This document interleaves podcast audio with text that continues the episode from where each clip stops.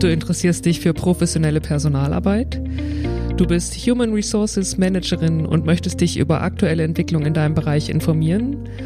Dann bist du hier richtig. Herzlich willkommen zu meinem Podcast Fresh Up Your HR. Ich bin Mechthild Alpers, HR-Consultant für Startups, kleine und mittlere Unternehmen. Jeden ersten Mittwoch im Monat veröffentliche ich Interviews mit spannenden ExpertInnen aus Unternehmen, der Wissenschaft und dem Consulting zu Fragen des Personalmanagements. Wenn du neugierig bist und keine Folge verpassen möchtest, folge mir direkt hier oder besuche mich auf meiner Website mechteltalpers.de.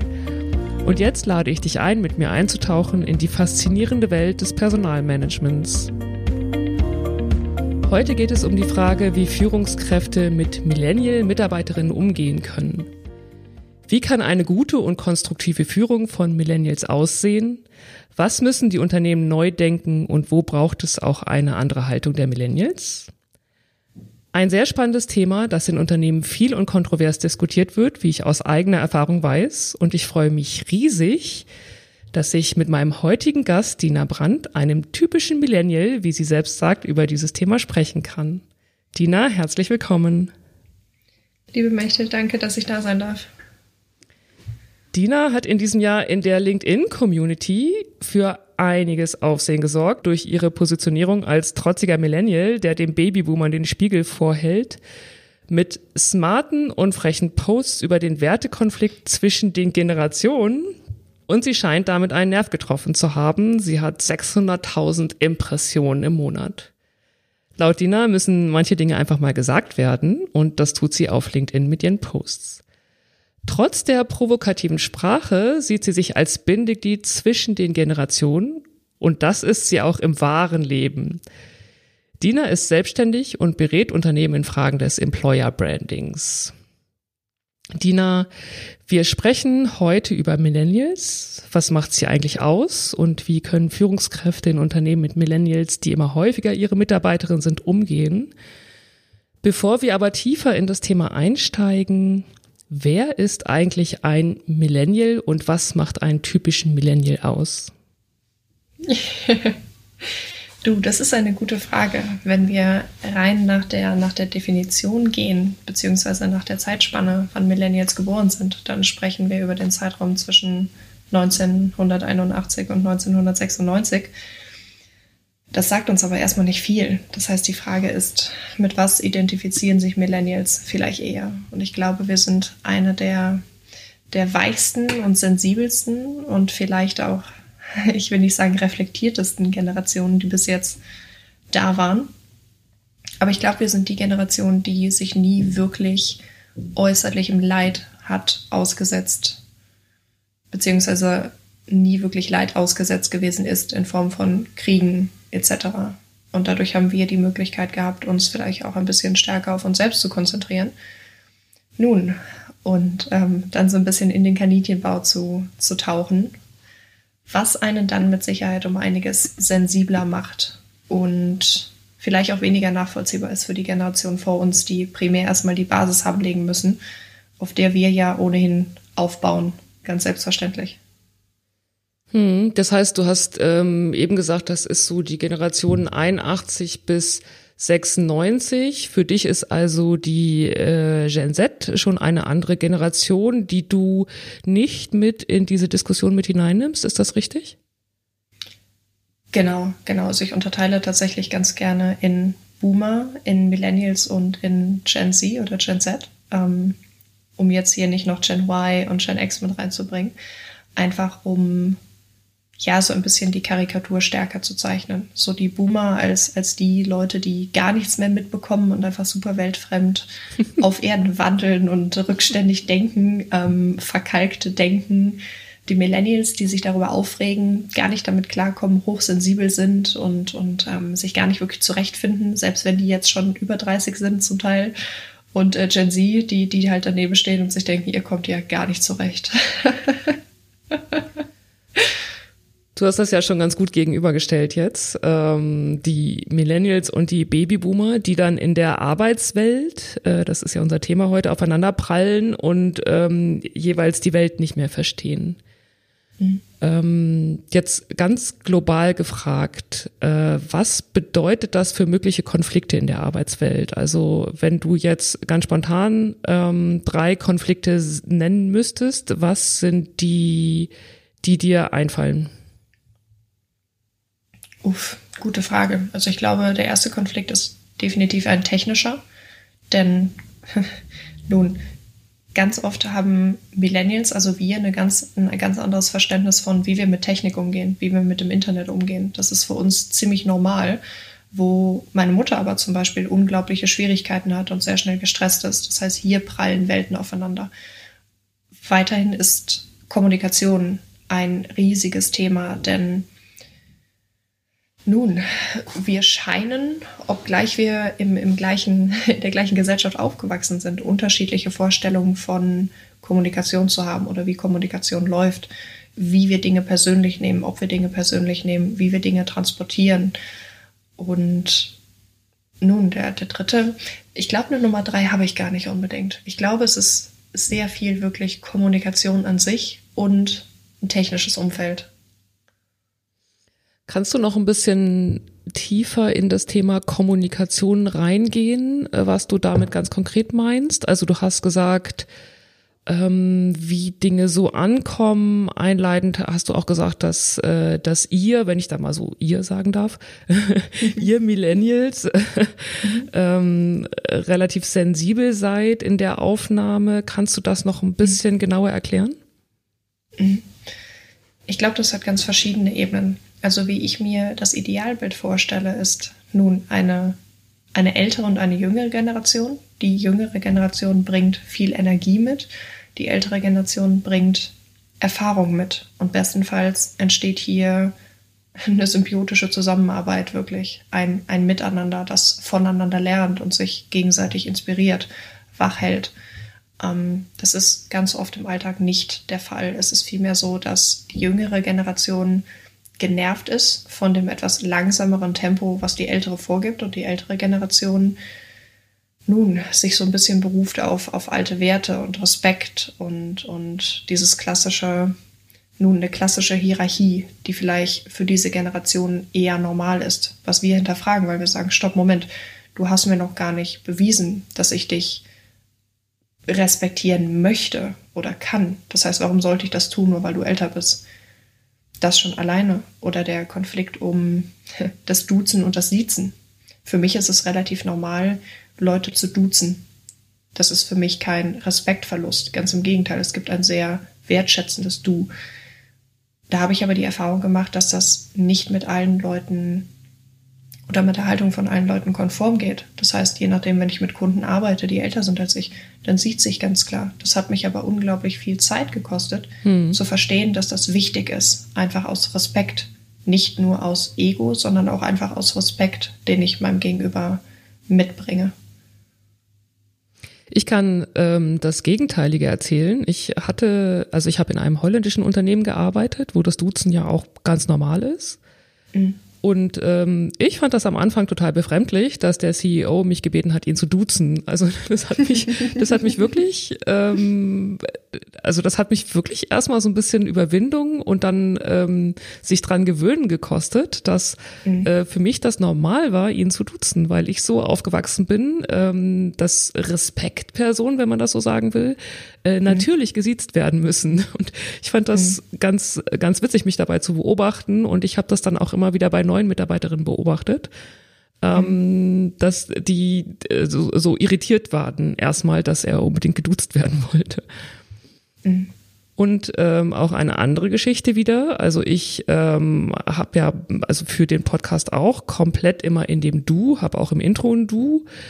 Und ähm, in meinem Umfeld hat jetzt eine Führungskraft aus einem Konzern gesagt, ehrlich gesagt, Mechtelt, also mich hast du schon verloren, äh, weil du im Intro mich mit du ansprichst. Das finde ich respektlos. Mhm. mhm. Ja, du, da habe ich gerade zu Beginn meiner, meiner LinkedIn-Zauberei auch ganz viele Leute gehabt, die ich damit sehr, sehr stark vor den Kopf gestoßen habe, weil ich konsequent gesagt habe, ich siege sie nicht. Das ist Social Media. Social Media ist für mich ein deutlich lockereres Umfeld. da duze ich. Das ist mein Kanal, das sind meine Regeln. Und das heißt nicht, dass ich mein Gegenüber nicht respektiere. Das heißt lediglich, ich fordere von dir, und Forderungen sind immer schwierig, wenn man die stellt, ähm, ich fordere von dir mindestens eine Augenhöhe. Denn ich sehe mich als gleichberechtigten Gesprächspartner. Ich bin vielleicht nicht so kompetent wie du, aber das heißt für mich nicht, dass du mich nicht im gleichen Maß respektieren kannst, wie ich dich respektiere. Diese Hierarchie habe ich gar nicht anerkennen wollen. Ich verstehe heute, dass eine gewisse Hierarchie beziehungsweise der Ausdruck von Hierarchie nichts Schlechtes sein muss. Trotzdem glaube ich, dass Augenhöhe etwas ist, was ganz, ganz, ganz, ganz wichtig ist, um gerade diese beiden Generationen miteinander zu verbinden. Hm, ich finde das auch ähm, eine, eine sehr gute Begründung mit der Augenhöhe, ne? dass du sagst, okay, wir sind dann auf Augenhöhe und mit der Kompetenz, das sei mal dahingestellt. Ne? Also ist ja mal die Frage, welche Kompetenz bringst du dann mit und welche Kompetenz bringt dein Gegenüber genau. mit? Genau, absolut. Ich würde gerne äh, mit dir zwei Beispiele angucken, also zwei Situationen, die mir entweder selbst passiert sind oder die mir öfter geschildert werden. Und mhm. ähm, das eine ist eine Situation, ein Vorstellungsgespräch bei einem Mittelständler, mhm. ähm, wo es auch um dieses Thema Umgang mit den Jungen, das immer in Anführungszeichen geht. Und ähm, dieses Vorstellungsgespräch läuft extrem gut. Anwesend ist äh, die Bewerberin, die Führungskraft und ähm, HR Recruiting. Mhm. Und beide finden, dass die Bewerberin extrem gut vorbereitet ist. Sie ist redegewandt. Sie hat sich wirklich gut über das Unternehmen informiert. Und beide sind begeistert und denken, ja, viel Energie und ähm, informiert, toll, klar, fachlich, kommt gerade von der Uni, ist normal, da ist Luft nach oben, aber die Basis scheint da zu sein. Und dann äh, kommt von der Bewerberin die Frage nach dem Gehalt und den Benefits, die von der Führungskraft nicht beantwortet, sondern direkt zurückgespielt wird. Und was dann passiert, ist der Klassiker, nämlich Führungskraft und auch Mitarbeiterin Recruiting sind schockiert, angesichts der Höhe der Gehaltsvorstellung der Bewerberin. Und sie sind wenigstens leicht verwundert über die Ankündigung, dass sie montags und mittwochs leider erst um 10.30 Uhr ins Büro kommen kann, obwohl der offizielle Start 9 Uhr ist, weil sie ein bestimmtes Sportprogramm verfolgt und das die Einhaltung von festen Zeiten notwendig macht. Und sie sagt, okay, kein Problem, ich kann aber durchaus dann abends zu Hause nacharbeiten. Mhm.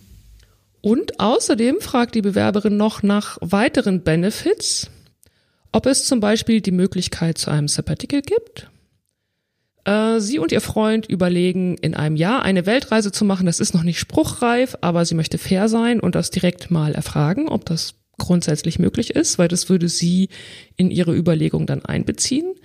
Und sie fragt auch noch nach einem firmeninternen Programm für junge Talente und wie die Aufstiegsmöglichkeiten sind.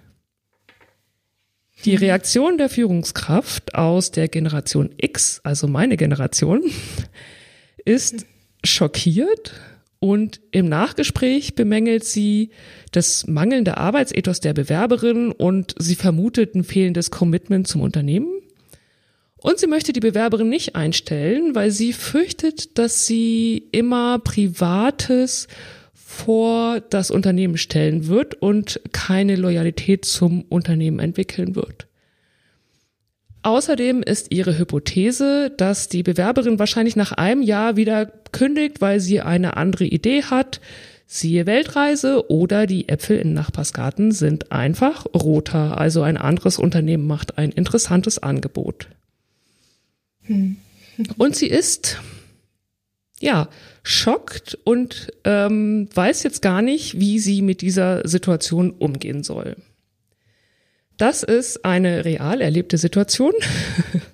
Mhm, das glaube ich dir. Und ähm, ich habe dazu ein paar Fragen an dich, nämlich einmal, wie schätzt du die Situation ein? Was an dem Verhalten der Bewerberin ist typisch Millennial?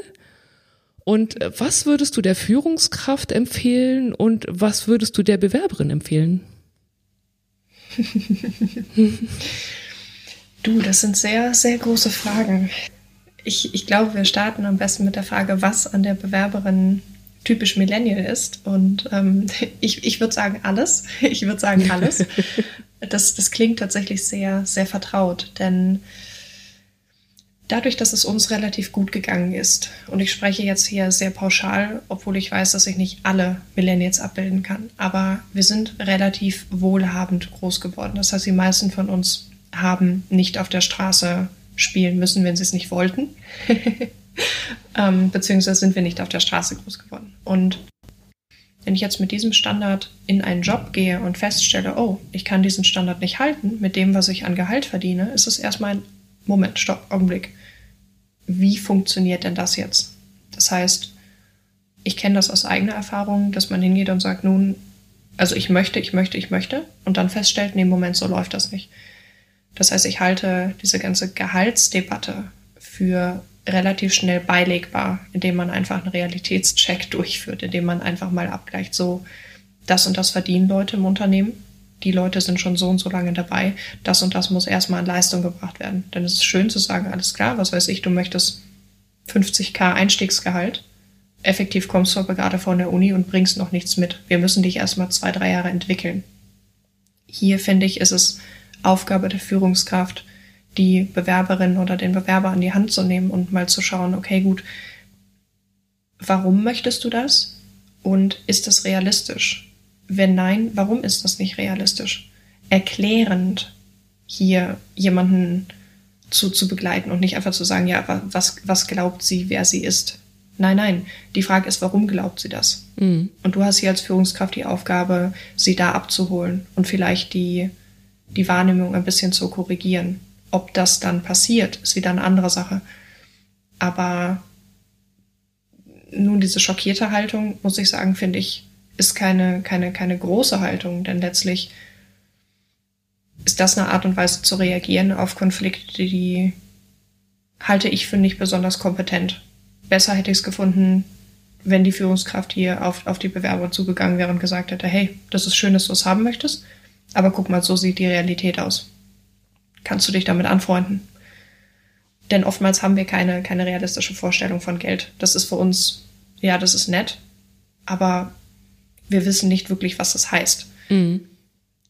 Kann man meines Erachtens nach relativ einfach beilegen oder zumindest einfach ansprechen. Mhm. Ähm, was die Führungskraft außerdem hätte besser machen können. Also ich denke, wenn man mit jemandem aus der Generation der Millennials spricht, dann sollte man sich schon vorher damit auseinandergesetzt haben, was die denn vielleicht für Werte haben. In dem Moment, wo ich erwarte von meinem Bewerber, von meiner Bewerberin, dass die sich über das Unternehmen ähm, informieren, kann ich doch ganz genauso hingehen und sagen, gut, okay, aber was sind denn das eigentlich für Leute, die sich hier bewerben? Ich kann selber Fragen stellen, anstatt selber Forderungen und Annahmen in den Raum zu stellen, kann ich doch selber auf meinen Bewerber und meine Bewerberin zugehen und fragen, hey, warum denkst du, wie du denkst? Warum brauchst du, was du brauchst? Und dem Reflektieren helfen. Ich kann hier wirklich Führung bieten, auch in einem Bewerbungsgespräch schon, weil ich damit automatisch teste, wie geht mein Gegenüber damit um, mhm. wenn wir uns auf kritischen Boden begeben. Das heißt, man hätte hier viel weiter gehen können, als ein klassisches Bewerbungsgespräch zu führen. Man hätte hier wirklich tief reingehen können, um zu schauen, okay, aber mal angenommen, wir gehen in ein kritisches Gespräch. Wie funktionieren wir miteinander? Das, finde ich, wäre wirklich stark gewesen. Außerdem, nun, ich, ich finde es nicht schockierend, was die Bewerberin geäußert hat. Ganz im Gegenteil, wenn sie hier schon so, so offen spricht und sagt, in einem Jahr denke ich vielleicht darüber nach, mit meinem Freund eine Weltreise zu machen. Sie ist so offen und spricht das an. Sie hätte auch hingehen können und es nicht ansprechen können. Gut, das hätte vielleicht einen besseren Eindruck gemacht, aber wäre das richtig gewesen? Ist das die Transparenz, von der alle sprechen? Ich glaube nicht. Wir sprechen alle von offener Kommunikation, offener Fehlerkultur. Nun, und dann können wir damit nicht umgehen. Wir sprechen von Ehrlichkeit. Und wenn wir einander gegenüber ehrlich sind, sind wir vor den Kopf gestoßen. Es ist ein bisschen paradox. Mhm. Hier würde ich von der Führungskraft mehr Größe erwarten. Ich würde erwarten, dass sie so eine Situation wirklich stärker führt und den Gegenüber an die Hand nimmt. Auf der anderen Seite, was hätte die Bewerberin besser machen können? Ganz ehrlich, ich bin hier schnell auf, auf Seite der, der jungen Leute, weil ich der Meinung bin, wenn du jung bist, kannst du unglaublich viel falsch machen, in Anführungsstrichen, weil du einfach unglaublich viel noch nicht weißt. Das heißt, ich finde, ich kann nicht sagen, ob sie alles richtig gemacht hat, aber ich finde es gut, dass sie kommuniziert hat, was sie kommuniziert hat, denn sie hat basically nur gesagt, mein Privatleben ist mir wichtig. Ich möchte trotzdem bei euch arbeiten. Ich habe mich über euch informiert, aber ich möchte, dass ihr wisst, wo das in meinen Prioritäten steht. Und wenn das nicht matcht mit euren Wertevorstellungen, dann bin ich nicht die Richtige für, für euch. Das heißt, sie kann halt auch einfach ihr, ihren Gegenüber testen. Ist das für euch in Ordnung, dass Arbeit nicht mein Lebensinhalt ist? Denn das muss Arbeit nicht sein.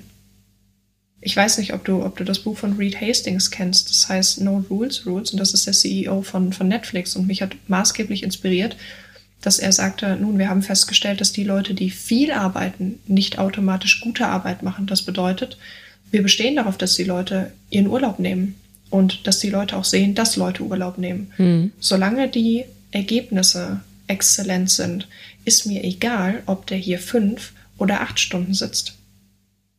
Und nun, das, das kann man natürlich auch in einer, in einer in einem Unternehmen machen, das vielleicht stärker schon organisiert ist oder diese Werte schon stärker lebt. Aber auch das kann man etablieren und auch da kann man den jungen Menschen ranführen. Das heißt, wenn ein junger Mensch Freiheit fordert, dann gibt es erstmal keinen Grund, ihm die nicht zuzugestehen. Nur muss man halt bei jeder Freiheit auch Struktur und Regeln einführen. Ja, das Argument, was äh, dahinter steht, ist ja immer okay. Und ähm, was müssen wir dann mit den anderen machen, die da sind und die anderen, die halt Regeln einhalten müssen? Also zum Beispiel dann um neun da sein müssen und nicht diese Ausnahme bekommen, äh, dass sie dann um 10.30 Uhr kommen dürfen. So wird diese Debatte ja meistens geführt. Ne? Also dieses okay, mhm. klar ist das nicht äh, nicht kriegsentscheidend, wenn ich das so sagen darf, äh, wenn du dann um 10.30 Uhr kommst, weil du hast eine Kollegin, die auch um 9 Uhr die Telefonate entgegennehmen kann. Aber was mhm. mache ich dann, wenn alle anderen ankommen mit auch ihren jeweiligen Ausnahmen? Die eine will ihren Hund mitbringen und der andere sagt dann, ach, Sport ist eigentlich mittags ganz schön, dann bin ich drei, äh, drei Stunden mittags nicht da. Und der nächste sagt, ich mhm. bin eigentlich ähm, so ein Nachtmensch, ich arbeite dann bis nachts um drei. ähm, mhm. So wird diese Diskussion meistens geführt. Was sagst du dazu?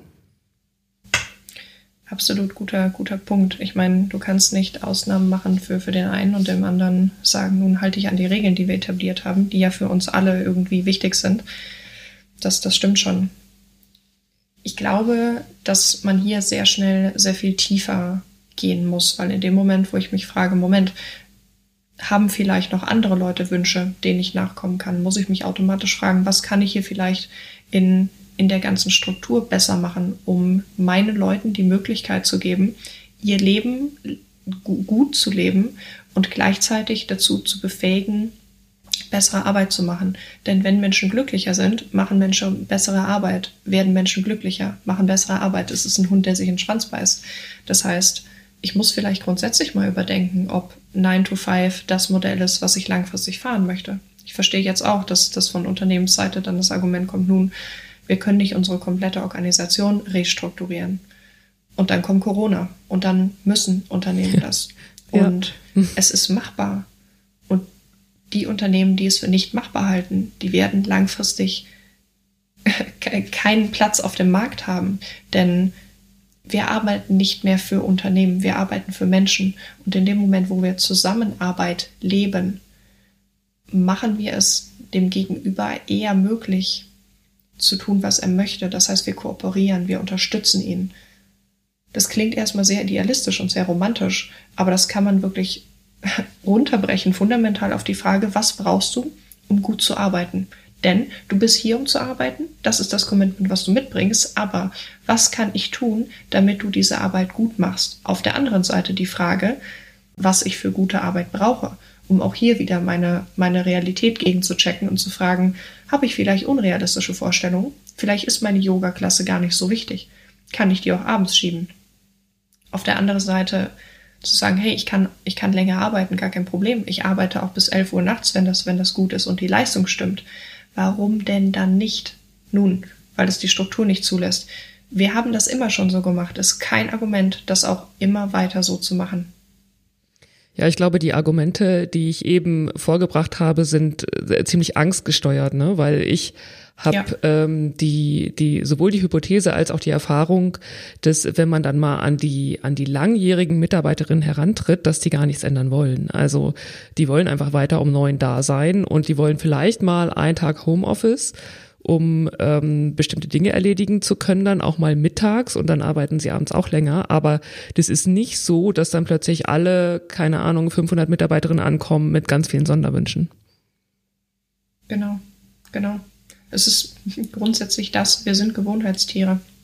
Nur weil wir mehr Freiheiten öffnen, heißt das nicht, dass automatisch Anarchie ausbricht. Und sollte das der Fall sein, muss ich mich fragen, wie stabil war die Struktur vorher ohnehin.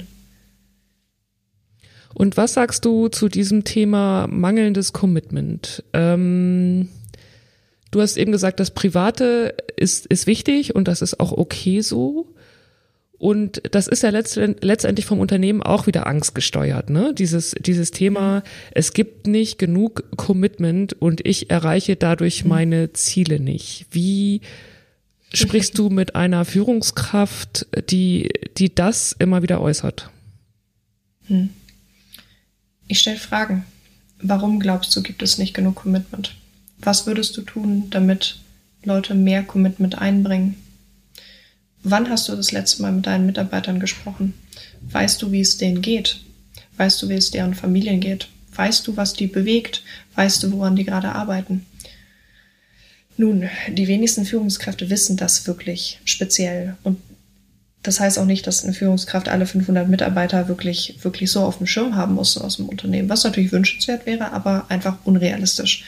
Es gibt die Führungskräfte, die können das, mit einem Augenzwinkern übrigens. Hm. Ähm, es ist aber natürlich nicht zu erwarten von, von jedem. Das heißt, ich würde schlicht und ergreifend fragen, warum ist das denn so? Wie kommt das denn, dass Leute sich nicht über die Maßen committen? Nun, und dann ist es ganz oft ein Motivationsproblem. Und ein Motivationsproblem geht ganz oft auf das Verhalten der Führungskraft zurück. Mhm. Denn wenn mein Mitarbeiter nicht motiviert ist, dann muss ich dafür Verantwortung übernehmen. Das heißt nicht, dass ich schuld bin. Das heißt nicht, dass es nicht Aufgabe meines Mitarbeiters ist, die Arbeit gut zu machen. Aber ich muss mich fragen, was ich besser machen könnte, damit er motivierter ist. Denn nun, auch wir Millennials müssen unsere Brötchen bezahlen und sind froh, wenn wir einen festen Arbeitgeber haben. Nur ist uns Freiheit und Selbstausdruck so viel wichtiger, dass wir mittlerweile sogar hingehen und sagen so, wir opfern diese, diese Sicherheit gegen mehr Selbsterfüllung. Das heißt, was kann ich als Arbeitgeber tun, damit die Leute sich abgeholt fühlen? Was kann ich tun, damit die Leute sich selbst ausdrücken? Denn es gibt nichts Schöneres, als eine Struktur zu haben, in der ich mich selbst verwirklichen kann. Was kann ich als Führungskraft tun, das meinen Mitarbeitern möglich zu machen? Ja gut, jetzt haben die alle Büro, da arbeitet man nun mal so. Ja, du, ganz ehrlich, wie menschentauglich sind Bürojobs auf die Art und Weise, wie wir sie zumindest in der, in der Verwaltung leben? Warum haben junge Leute denn keinen Bock mehr, einfach in Verwaltungsjobs zu gehen?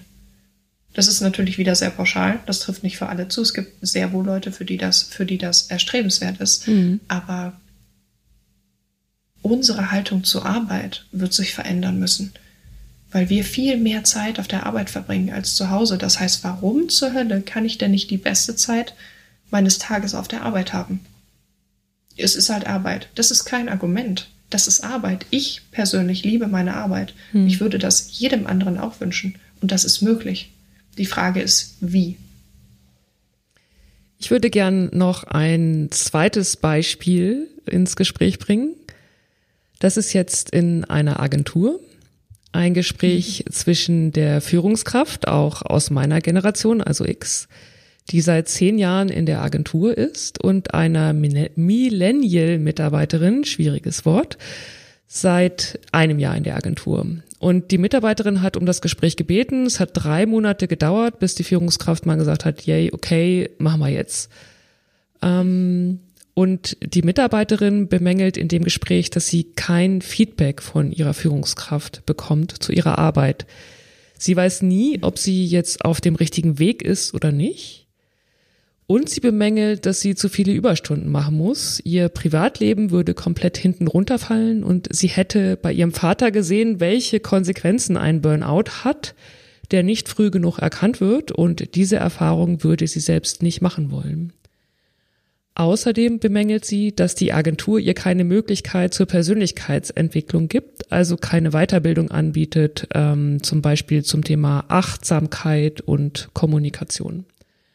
Auch findet sie es schwierig, dass sie den neuen Kunden übernehmen musste, einen Fleischproduzenten, der sich null um gute Produktionsbedingungen für Mensch und Tier kümmert. Und sie möchte mit der Führungskraft, so sagt sie es gern, einen Plan erarbeiten, wie diese Dinge geändert werden können, so dass sie wieder motiviert an ihren Aufgaben arbeiten kann in einer Arbeitsatmosphäre, so die Mitarbeiterin, die nicht nur den Profit im Blick hat, sondern den Mensch Mitarbeiterin mit in das Blickfeld nimmt. Die Reaktion der Führungskraft sagt sie nicht, aber denkt sie wieder schockt. Typisch Millennial. Sie brauchen permanentes Feedback, sind das halt von Instagram und sonstigen Social-Media-Kanälen so gewohnt. Und wenn ich ihr nicht ständig sage, dass sie ihre Arbeit super macht, ist sie verunsichert und ehrlich Burnout. Ich mache das hier seit zehn Jahren mit regelmäßigen 60-Stunden-Wochen. Die Jungen haben einfach kein Durchhaltevermögen mehr. Wenn ich einen gewissen Karriereanspruch habe, muss ich halt auch Leistung bringen. Das so denkt die Führungskraft, sollte jedem klar sein. Und wieso bin ich eigentlich für die Persönlichkeitsentwicklung von meinen Mitarbeiterinnen verantwortlich? Mir hat doch auch keiner geholfen. Ich musste mir alles selbst erarbeiten und Kunde ist Kunde. Der Kunde ist König, auch wenn es der Fleischproduzent ist. Schließlich haben wir im letzten Jahr zwei wichtige Kundinnen verloren.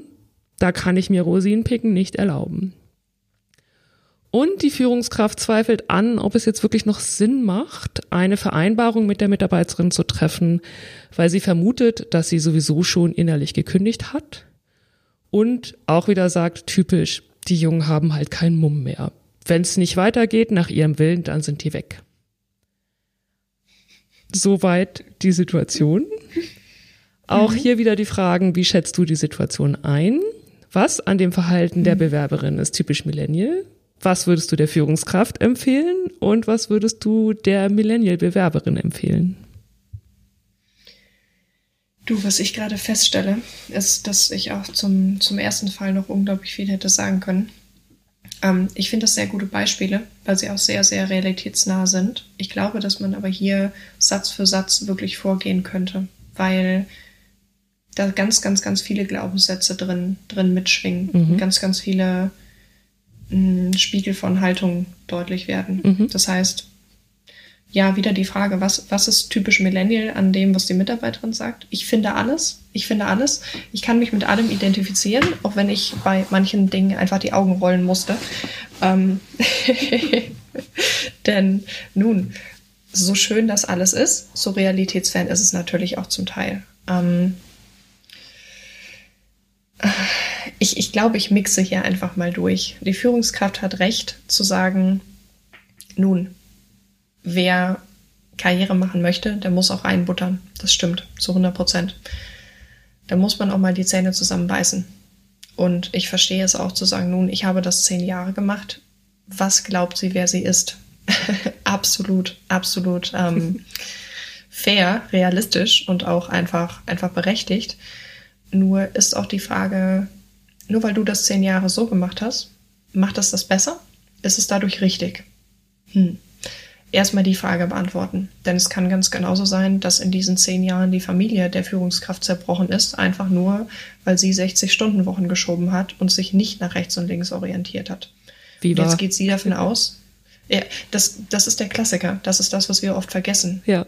Wir erwarten das gleiche Maß an Bereitschaft zur Opferung von unserem Gegenüber, wie wir selber bereit sind, an den Tag zu legen oder uns selber verstehen, dass wir bereit sind, es an den Tag zu legen. Das heißt, die eigenen Wertesysteme auf mein Gegenüber zu übertragen, ist tödlich, gerade als Führungskraft. ähm, kannst du das nicht machen. Du musst immer davon ausgehen, dass dein Gegenüber weniger weiß und weniger kann und du ihn befähigen musst. Das ist kein Belittling, ein trage Verantwortung für meinen Mitarbeiter. Ja, der trägt auch Verantwortung für sich selber, aber ich als Führungskraft bin dafür verantwortlich, dass es dem gut geht. Ich finde es sehr wünschenswert, dass jemand an seine Führungskraft rantritt und sagt, hey, ich, ich möchte mich gerne entwickeln, übrigens. Persönlichkeitsentwicklung, das ist super wichtig für mich. Meine Familie war nicht so, so glücklich, dass, dass, dass wir das alles gestemmt bekommen haben. Mein Vater hat einen Burnout. Ich möchte nicht, dass es mir so geht. Ich finde das wünschenswert. Und ich finde das gut, dass hier so viel Offenheit herrscht, dass die Mitarbeiterin halt einfach an die Führungskraft rantritt. Jetzt aber auch die Frage, warum hat das drei Monate gedauert? Die Frage ist durchaus berechtigt, wenn da jemand Redebedarf hat. Ich bin zum Beispiel jemand, der wartet nicht drei Monate, der geht ins Büro vom Chef, egal ob der Zeit hat oder nicht. Das ist vielleicht nicht besonders realitätsnah, aber das ist, wie ich mir Gehör verschaffe. Mhm. Ich finde das, ich finde das schockierend, dass da jemand drei Monate auf Feedback warten muss. Denn Feedback ist wichtig. Wenn ich drei Monate oder sechs Monate irgendwo hinarbeite und das ist falsch, kann mir meine Führungskraft keinen Vorwurf machen, dass das Ergebnis nicht das gewünschte ist. Die hat mich nicht gefeedbackt auf dem Weg. Da müssen sich doch alle Beteiligten nicht wundern. Ja, das ist viel Unsicherheit, aber gerade von einem jungen Menschen kann ich nicht erwarten, dass ich die Kompetenz und Sicherheit habe, nun, diese Unsicherheit nicht, nicht zu haben. Verstehst du, was ich mhm. meine? Ja. Es ist doch normal. Und gerade dazu bin ich doch da als Führungskraft, mein Gegenüber zu befähigen mit mehr Erfahrung. Das heißt, ja, hier clashen natürlich zwei Welten. Ich finde das sehr, sehr wichtig, dass man die eigenen Wertesysteme nicht auf das Gegenüber überträgt. Und ja, Kunde ist Kunde. Definitiv Realitätscheck. Man kann sich nicht alles aussuchen. Arbeit ist auch einfach manchmal ätzend und macht keinen Spaß und ich muss die Zähne zusammenbeißen und ich muss auch mal professionell sein und sagen, okay, gut, das passt mir jetzt gerade nicht, was der Kunde sagt, aber effektiv bezahlt der Kunde hier drei Mitarbeiter. So, willkommen in Erwachsenenland. Wir arbeiten hier so. Auf der anderen Seite, der Kunde ist König, sehe ich nicht so. Ja, der Kunde ist effektiv Zentrum deiner kompletten Aufmerksamkeit. Aber dem Kunden das Näschen zu pudern, ist, finde ich, sehr, sehr, sehr veraltet. Denn viele Kunden wissen nicht, was sie wollen. Hier sollte man Profi genug sein und die Leute dahin führen, wo sie eigentlich hinwollen. Und nicht dem Kunden nun alles hinterhertragen, wie er es möchte. Ganz oft wissen Kunden nicht, was sie wollen. Und das ist wichtig, dass wir dann einfach da die Hand reichen. Ähm, nun, auch hier das mit der Realität wieder abzugleichen. es sind so viele, so viele Aussagen dabei gewesen, auf die ich gerne eingehen würde. Das ist richtig schwierig, gerade für mich, das so zu, zu fokussieren, denn ähm, es ist wirklich eine super realistische Situation. Ja. Hm. Ja, ich glaube, was du, was du gesagt hast, ist was, was sehr, sehr häufig fehlt. Und das ist die Basis von allem, nämlich einmal zu gucken, was habe ich eigentlich für ein Wertesystem, das zu reflektieren und zu gucken, was hat mein Gegenüber für ein Wertesystem. Und das ist ja das, woran es meistens fehlt, leider immer noch heute, dass Menschen in Führungspositionen kommen, weil sie fachlich gut sind und sie haben aber ja. nie Führung gelernt. Und das ist immer so der Zwiespalt, den ich habe. Man kann es ihnen ja auch nicht vorwerfen, weil sie haben es nie gelernt und häufig bekommen sie auch nicht mal die Zeit dafür. Ähm, ja. Und genau daraus entstehen solche Situationen, ne? dass dann eigentlich ja. die Führungskraft in dem Fall führen müsste, aber keine Ahnung hat, wie führen geht. Du, das ist der Klassiker. Es ist ja auch ganz, ganz oft so, dass der Chef selber noch am, am klassischen Tagesgeschäft teilhat. Das heißt, er arbeitet wirklich im Unternehmen und nicht am Unternehmen. Genau. Das ist unglaublich schwierig, wenn sich Organisationen auch schnell entwickeln. Denn meistens ist der Chef mit einer der ersten, die, die dabei waren nun einfach und am kompetentesten ist. Genau. Das heißt, von dem wollen die Kunden natürlich auch betreut werden. Wenn du jetzt das als Chef abgibst, gehst du das Risiko ein, dass Fehler passieren. Jetzt musst du für diese Fehler die Verantwortung tragen. Das heißt, du gehst das Risiko ein, dass dich vielleicht Kunden hm, nun in die Wüste schicken auf Basis von Fehlern, die nicht passiert wären, wenn du die Arbeit einfach gemacht hättest. Ja, nun, das heißt Leute ausbilden. Das ist super, super schwierig in dem Moment, wo ich dann weder die Möglichkeit hatte, Führungskompetenz zu entwickeln, noch nun mich selber reflektieren kann, das ist unglaublich viel verlangt für eine Führungskraft. Das ist immer schön zu sagen, nun, du musst als Führungskraft doch dies und das und ja, aber wer bringt den Leuten das bei? Und wie realistisch ist das wirklich in der Alltagssituation? Das heißt, ich finde es wichtig für beide Parteien hier Verständnis aufzubringen. Mhm. Natürlich kann ich von der Führungskraft mehr erwarten als von einem Mitarbeiter, aber ich muss auch fragen, warum ist das nicht gegeben, wenn es nicht gegeben ist? Kannst ja, du, wessen Aufgabe ist das? Hm. Mhm. Kannst du pauschal sagen, ich weiß, dass das eine große Frage ist, aber für dich, hm. was ist gute Führung? Was ist gute Führung? Ähm, gute Führung ist ambivalent. Gute Führung bietet Struktur und Regeln und gleichzeitig Freiheit, sich in dieser Struktur und in diesen Regeln entfalten zu können. Daraus kannst du jetzt alles machen, aber die Frage ist auch sehr pauschal. Das stimmt, ich bin so ein bisschen drauf gekommen, weil du auf LinkedIn ähm, so einen äh, wunderschönen Post hast, wo du dich über ähm, deinen alten Chef auslässt mhm, ähm, mhm, genau. äh, und sagst, ihr seid immer noch cool miteinander, ähm, alles mhm. gut, aber du hättest dir mehr Führung gewünscht. Ähm, genau. Und das ist häufig das, was ähm, so Führungskräfte, die so nah an, an den Millennials sein wollen, auch nicht verstehen, dass Führung genau das bedeutet, was du eben gesagt hast. Das ist zwar pauschal, aber das ist die Essenz von Führung, den Rahmen zu setzen und dann eben Feedback zu geben. Und genau. wenn ich wenn ich den Rahmen nicht habe, dann springe ich wie so ein HB-Männchen hin und her und versuche in die Richtung und versuche in die Richtung und nach oben und unten. Und ähm, ich verzettele mich auch total, ne? Genau, genau. Es ist dieses dieser Situation gerecht werden wollen. Auch dieses klassische Feierabendbier mit dem Chef, das ist alles gut und schön. Es ist toll, wenn dein Chef dein, dein Best Buddy ist. Es ist auch toll, wenn deine Eltern dein Best Buddy sind.